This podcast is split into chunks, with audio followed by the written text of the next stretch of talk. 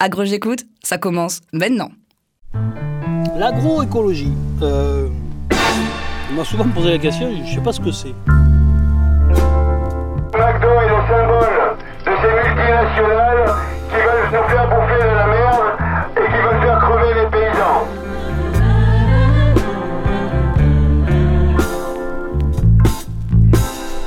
L'agroécologie, elle part d'un autre principe. On ne va pas tuer l'insecte ravageur, l'agent pathogène, on va en neutraliser les effets, on va en neutraliser les dégâts.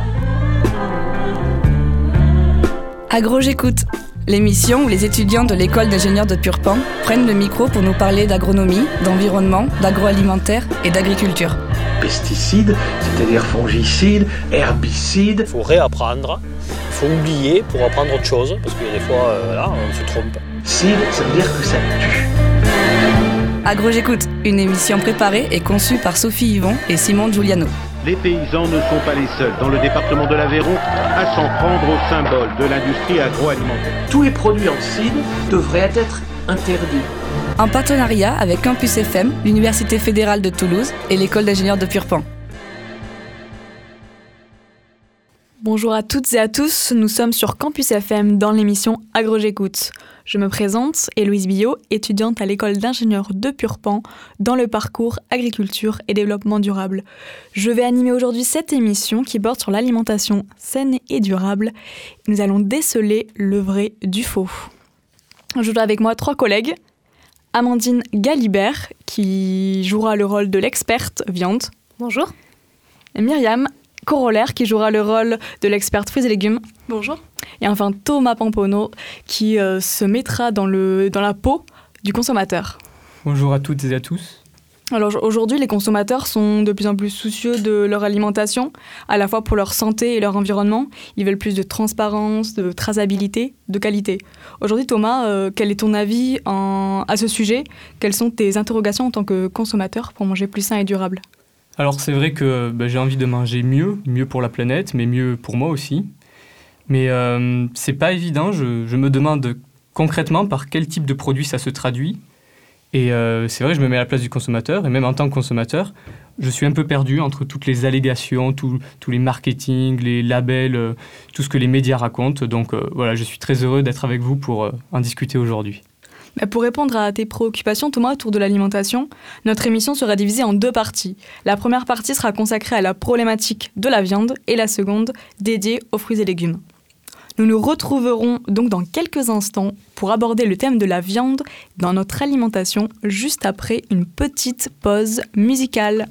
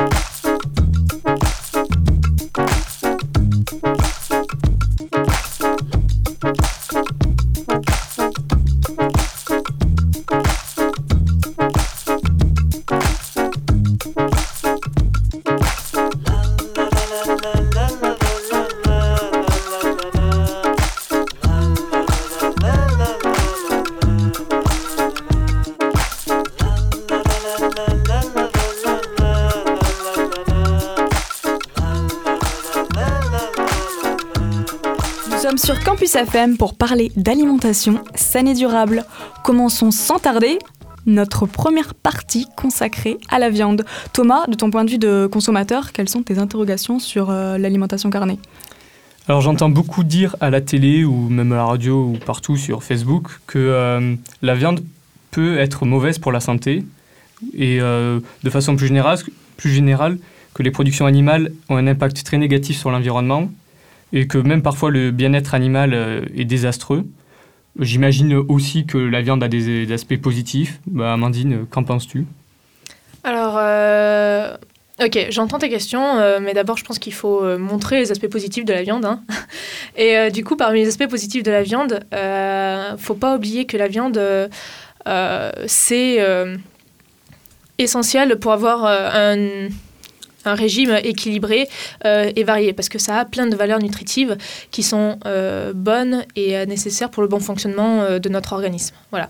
Après, des études ont été faites par, par des scientifiques comme l'OMS ou le CIRC et eux, ils ont vraiment démontré que les viandes rouges, elles peuvent avoir, elles peuvent être facteurs de risque de cancer et que les viandes transformées, elles sont réellement facteurs de risque à cancer.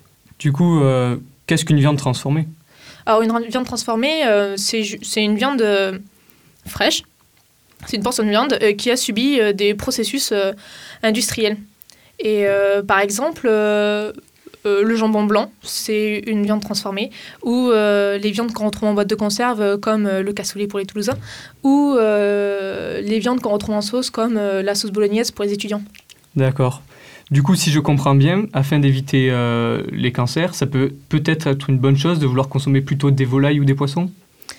Euh, donc à ce jour, il n'y a pas eu d'études de fait euh, sur l'impact de consommation de volailles et de poissons par rapport au cancer. la seule chose que je puisse vous dire, c'est que si vous consommez des poissons, vous allez aussi consommer des métaux lourds. Plus ou moins, voilà. D'accord. Et là, on parle de, de, de cancer. Est-ce qu'on a des chiffres aujourd'hui? Oui, on a des chiffres. En moyenne, et sur euh, le globe, 34 euh, 000 personnes décèdent de cancers qui sont directement liés à la consommation de produits carnés. Mm. Par contre, si on les compare à d'autres chiffres, par exemple au tabagisme, à l'alcool ou à la pollution atmosphérique, euh, on se retrouve à des chiffres beaucoup plus importants. Euh, en moyenne, le nombre de décès dus au cancer à cause du tabac euh, est de 1 million de personnes. 1 million de décès, pardon. si on regarde par rapport à l'alcool, c'est 600 000 et à la pollution atmosphérique, c'est 200 000. Donc on est vraiment bien au-dessus des 34 000 décès qui sont dus à cause d'un régime carné. D'accord. Je me de... cause de cancer. D'accord. Je me demandais, c'est déjà le cas pour les, fruits et légumes, mais est-ce qu'Amandine, tu sais euh, s'il existe des recommandations nutritionnelles pour la viande? Alors, euh, il existe des recommandations nutritionnelles dans le sens où il est important de manger de la viande. Par, contre, euh, si on regarde par rapport aux allégations qu'on peut trouver à la télé, manger 5 fruits et légumes par jour, ben non, ce genre d'allégation-là n'existe pas pour les produits carnés parce qu'il n'y a pas de seuil qui a été décrit, évalué. Euh, voilà. Par contre, euh, il est euh, déconseillé de manger trop de produits transformés en général. D'accord. Après, on entend souvent que bah, qu'on manque d'oméga 3. Qu'en est-il exactement? Est-ce que tu peux répondre alors, on manque d'oméga 3. Il y a des recommandations nutritionnelles qui ont été faites par rapport à ça. Et nous, les Français, on est carrément en déficit chronique d'oméga 3. Ah ouais. ouais, ouais, carrément. Par contre, euh, les oméga 3, euh, ils sont, c'est un super exemple en fait parce qu'ils sont complètement dépendants euh, du régime alimentaire des animaux. C'est-à-dire que si on, est, si on était sur des modes de production beaucoup plus extensives avec euh, davantage euh, de pâturage à l'herbe, de lin et euh, de tourteaux de colza, eh bien, on aurait davantage d'oméga 3 apportés parce que ces animaux-là qui seraient dans le système décrit pourraient davantage produire d'oméga 3. Mais on est d'accord que la viande n'est pas le seul, la seule source possible d'oméga 3. Ouais, on est d'accord. Il y a des oméga 3 dans le poisson, et il y a des oméga 3 euh, dans les huiles végétales. Alors, euh, tu viens de nous parler d'un mode de production qui permettait de favoriser les oméga 3, mm. avec euh, entre autres le lin. Mais est-ce qu'il y a aussi d'autres modes de production qui peuvent avoir des effets positifs sur la santé humaine? Il y en a un, par exemple, hein, et vous le connaissez tous, c'est pour ça que je le prends, il est super parlant, c'est le bio. Euh, toutes les euh, conduites euh, d'élevage menées en bio, elles permettent de limiter fortement tous les apports d'antibiotiques. Pardon, et ils sont ces apports-là sont très réglementés. Donc, et en règle générale, ça permet de limiter, voire de supprimer tous les produits phytosanitaires. Et du coup, c'est plus simple pour nous parce que ce que, prend, ce que mange les animaux, on le mange aussi. Ça, se, ça suit euh, euh, tout le circuit alimentaire et, ça arrive jusqu'à nous. Euh, Il y a des études qui ont été faites et qui montrent que les personnes qui mangent du bio de façon régulière et assez conséquente, elles ont 25% de risque en moins de contracter un cancer par rapport à des personnes qui mangent moins de bio, voire mm. pas du tout de bio. Ah ouais. Ouais. Et par rapport à ça, il y en a trois pesticides qui ont été euh, pointer du doigt le glyphosate, le malathion et le euh, diazon. Euh, parce qu'ils sont cancérigènes et du coup, ils sont reliés au cancer de la prostate et au cancer du poumon. Et en mangeant de la viande issue d'élevage bio, parce que du coup, les viandes mangent l'herbe, si l'herbe a été traitée, ces produits se retrouvent dans la viande et puis dans notre corps à nous lorsqu'on mange la viande on aurait carrément un, régime plus sain. Et est-ce que... Euh, alors je change un peu de sujet parce que... Euh, déjà là tu parlais de produits transformés. Est-ce que euh, s'ils sont bio, ils peuvent être quand même plus sains? Oui. Alors ça se dit. effectivement, les produits qui sont... bio et transformés, ils sont dits bio parce qu'ils sont issus à la base d'un produit frais bio. Donc, par exemple, euh, une vache qui a été élevée dans des conditions d'élevage bio, euh, derrière, vous pouvez avoir un jambon qui est bio. Euh, le problème est que ce jambon, comme on l'a expliqué tout à l'heure, il est transformé. Donc, il a subi tous les processus industriels. Et dans ces processus-là, on peut avoir des apports, je ne sais pas, par exemple, de conservateurs ou d'autres produits, et ça enlève... Les additifs, par exemple. Voilà, par exemple, les additifs. Et à ce moment-là, le produit, il est considéré bio, il a l'allégation bio, mais il n'est pas tout à fait bio. Merci.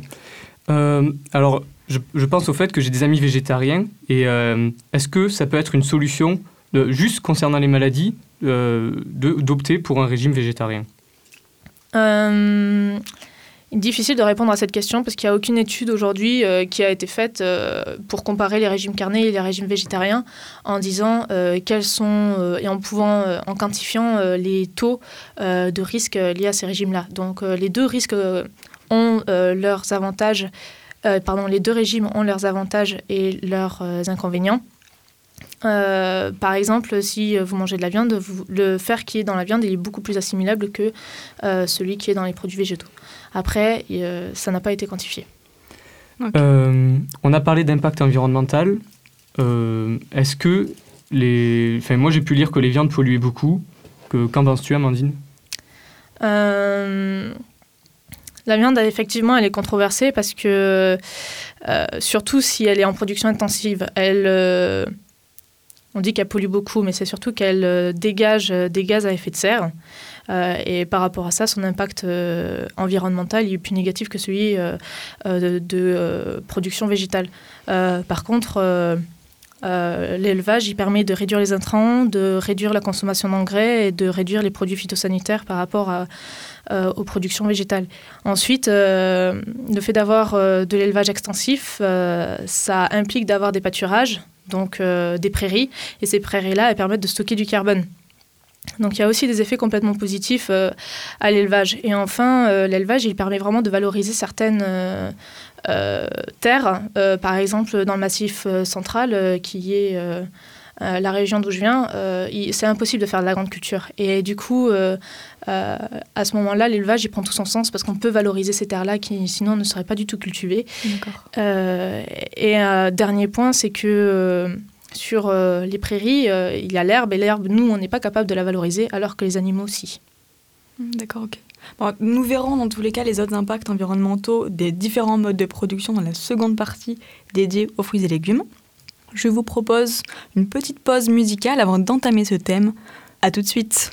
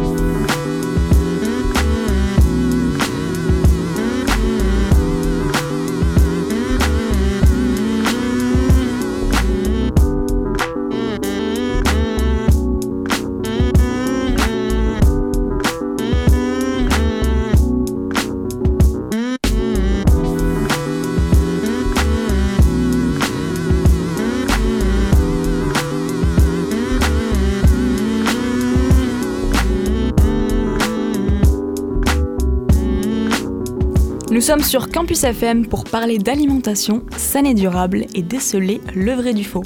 Après le débat sur la viande, nous abordons désormais le thème des fruits et légumes. Thomas, quelles sont tes interrogations à ce sujet en tant que consommateur?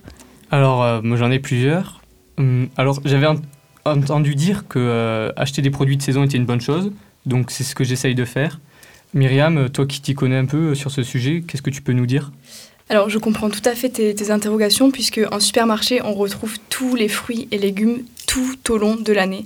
Pourtant, chaque fruit et légume est le produit d'une plante qui dépend de son cycle de vie et qui lui-même euh, dépend des saisons. Donc l'exemple le plus parlant, c'est par exemple celui des tomates, euh, dont la saison de production est l'été, mais que l'on retrouve toute l'année sur nos étalages. Et, euh, et, ça se ressent fortement dans son goût. On est d'accord, je pense, tous ici pour dire qu'une tomate d'été n'a pas du tout le même goût qu'une tomate euh, trouvée en hiver. Dans effectivement. Donc voilà, mais cet exemple, ce n'est pas le seul. Il y a également l'aubergine, par exemple, les poivrons, les courgettes, les salades, qui sont des produits d'été. La fraise que l'on retrouve dès le mois de février, alors que c'est un produit de printemps les choux, les carottes, les poireaux, les butternuts, les pommes et les agrumes que l'on retrouve tout le long de l'année, alors que ce sont quant à eux des produits d'hiver. Donc si je te comprends bien, l'unique intérêt de consommer des produits de saison, c'est pour le goût. Non, non, non, bien sûr. Bien sûr que non. Euh, en fait, Là, je parlais de la tomate parce que ça se ressent dans le goût, mais pour tous les autres fruits et légumes que j'ai cités, la plupart, ça ne se ressent pas du tout en termes de, goût. Et euh, il y a également des intérêts nutritionnels. Par exemple, les fruits et légumes n'ont pas la même valeur nutritionnelle lorsqu'ils ne sont pas de saison. Ils n'ont pas les mêmes taux de vitamines et de minéraux.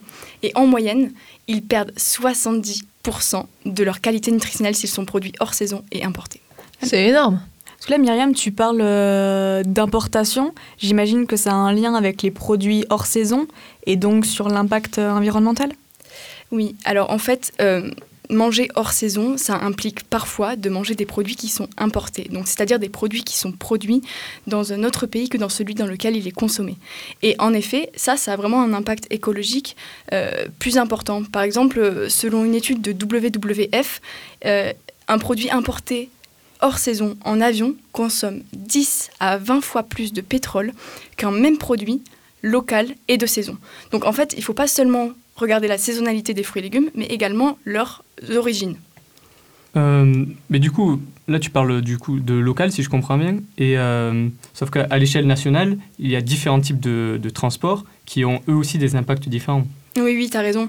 En fait, l'avion, c'est pas du tout le seul moyen de transport des produits. Il y a aussi les bateaux, les camions, il y a également les poids lourds. Et par exemple, un poids lourd qui parcourt la même distance qu'une fourgonnette peut avoir un impact vraiment plus, plus faible en émissions de gaz à effet de serre ramené au kilogramme de produits transportés, puisqu'une fourgonnette va transporter moins de produits qu'un camion.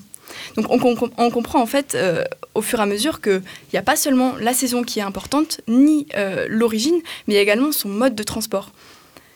Et euh, on comprend du coup que vraiment il y a plein de choses à prendre en compte dans, euh, dans l'achat d'un fruit et légumes. Quoi. D'accord, merci. Euh, on a commencé à parler de l'impact environnemental des différents modes de production avec la viande. qu'en est-il pour les productions végétales? Ouais, il est aussi très important de favoriser des produits de saison pour éviter la production de fruits et légumes sous serre chauffée. Donc ça, c'est un mode de production qui est vraiment énergivore. Donc l'énergie fournie, par exemple, en fait, une serre chauffée, pour reprendre euh, la base, c'est, ça permet de créer de façon artificielle des conditions favorables et nécessaires à la production de certains fruits et légumes. Donc ça a créé de la chaleur. Et l'énergie fournie pour ces conditions, elle est vraiment non négligeable. Par exemple, pour revenir à la tomate, un seul kilo produit sous serre chauffée, donc en hors saison, consomme autant d'énergie qu'une ampoule économique allumée deux heures par jour pendant un an. Oui, ah ces chiffres semblent vraiment importants. Mais euh, si, je comprends bien, il faut bannir les, serres de notre agriculture. Non, en fait, là, je parle des serres chauffées et pas seulement des, serres. Euh, donc, en fait, il faut faire la nuance avec euh, les serres, par exemple, qu'on peut retrouver autour de chez nous, qui permettent de protéger des risques naturels tels que la grêle ou des insectes, les fruits et légumes qui sont produits sous serre. Donc, ce n'est pas toutes des serres chauffées et elles n'ont pas toutes un impact sur l'environnement. Si j'essaye de te résumer brièvement, il faut non seulement faire attention à la saisonnalité des fruits et légumes, mais aussi à leur origine et à leur mode de production. Ouais, en fait, il faut vraiment faire attention à son histoire entière. La vie de ton fruit et de ton légume, elle est très facile à retracer, même si ça peut te paraître complètement compliqué et difficile. Par exemple, aujourd'hui, on a vraiment accès à Internet et à plein d'informations sur, euh, sur Internet. Et je comprends qu'on peut également s'y perdre via Internet, mais il y a également, par exemple, des signes de qualité ou des labels qui t'assurent l'origine du produit. Et même si tu veux faire mieux, tu peux même aller à l'encontre, à la rencontre et euh, à la rencontre, pardon, des producteurs. Ah, tu veux parler des, des marchés? Il y en a plein sur Toulouse. Oui, alors il y en a plein sur Toulouse, mais il faut vraiment faire attention au marché parce que tu as les marchés locaux avec des producteurs locaux, mais tu as également des marchés dans lesquels tu vas retrouver énormément de revendeurs. Et ça, par exemple, c'est pas. Enfin, tu peux retrouver des bananes, des ananas, des mangues sur ton marché, et tu comprends bien que ce seront, ce seront jamais des produits locaux et de saison. Ouais, si j'ai pas le temps forcément euh, d'aller acheter auprès des, des agriculteurs, auprès des producteurs, est-ce que, est que je peux me fier au label? Alors oui, là peut-être que je vais rejoindre Amandine pour parler de ce sujet, puisque en fait les labels ça concerne pas seulement les fruits et légumes, ça concerne tous les produits. Un label ça valorise un engagement selon un cahier des charges précis. Donc par exemple, euh, Amandine avait déjà abordé le thème de l'agriculture biologique avec, euh, le label AB, et ça exclut tous les produits chimiques de synthèse et les OGM. Et ce label vise à favoriser l'autonomie des agriculteurs.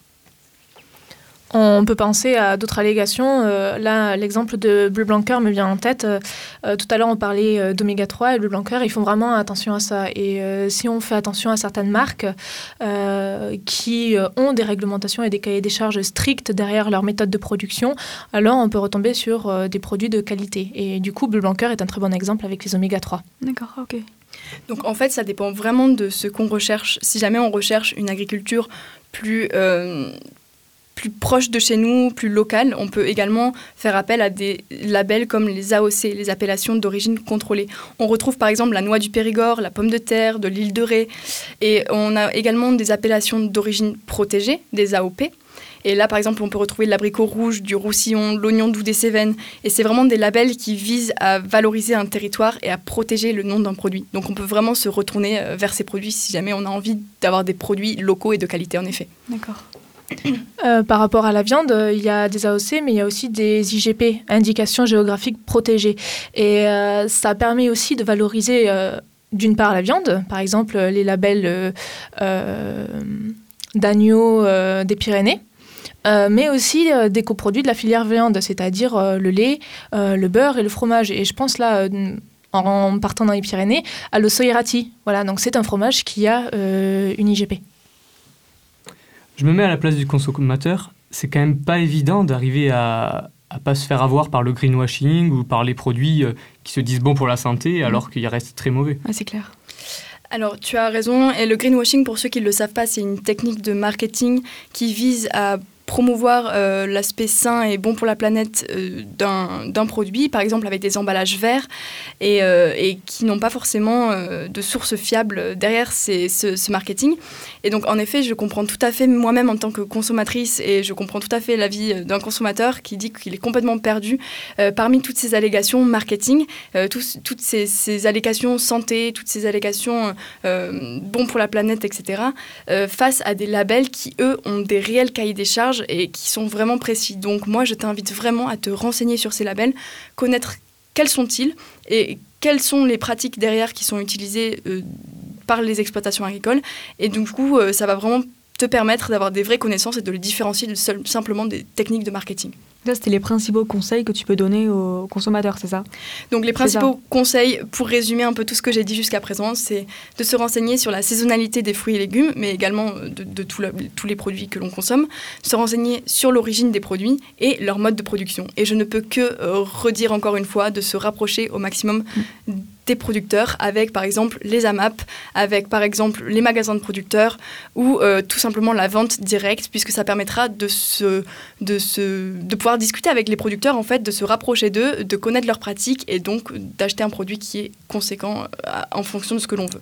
Amandine, tu voulais rajouter euh, quelque chose? Oui, euh, je rejoins Myriam sur le message qu'elle vient de passer et euh, sur le fait euh, et insister que c'est valable vraiment sur toute euh, la production, euh, qu'on soit sur euh, les fruits et légumes euh, ou la viande, c'est faire attention à, son, à l'équilibre donc euh, alimentaire et du coup se renseigner sur euh, tous les produits que l'on veut euh, manger, déguster et apprécier. C'est sûr. Ben, merci à vous trois en tout cas pour ces échanges, Thomas, Amandine et Myriam. Merci à vous. Et je remercie également Merci. tous les auditeurs pour nous avoir écoutés. Un grand merci. Et pour aller plus loin sur les labels, je vous invite à écouter le podcast à ce sujet directement sur le site de Campus FM. Lors de cette émission, nous avons écouté le duo Sous et Lance qui est sorti cette année. Cette émission vous a été présentée en partenariat avec l'école d'ingénieurs de Purpan, l'Université fédérale et la région Occitanie sur Campus FM. Et je vous dis à la semaine prochaine pour une autre émission d'Agro J'écoute.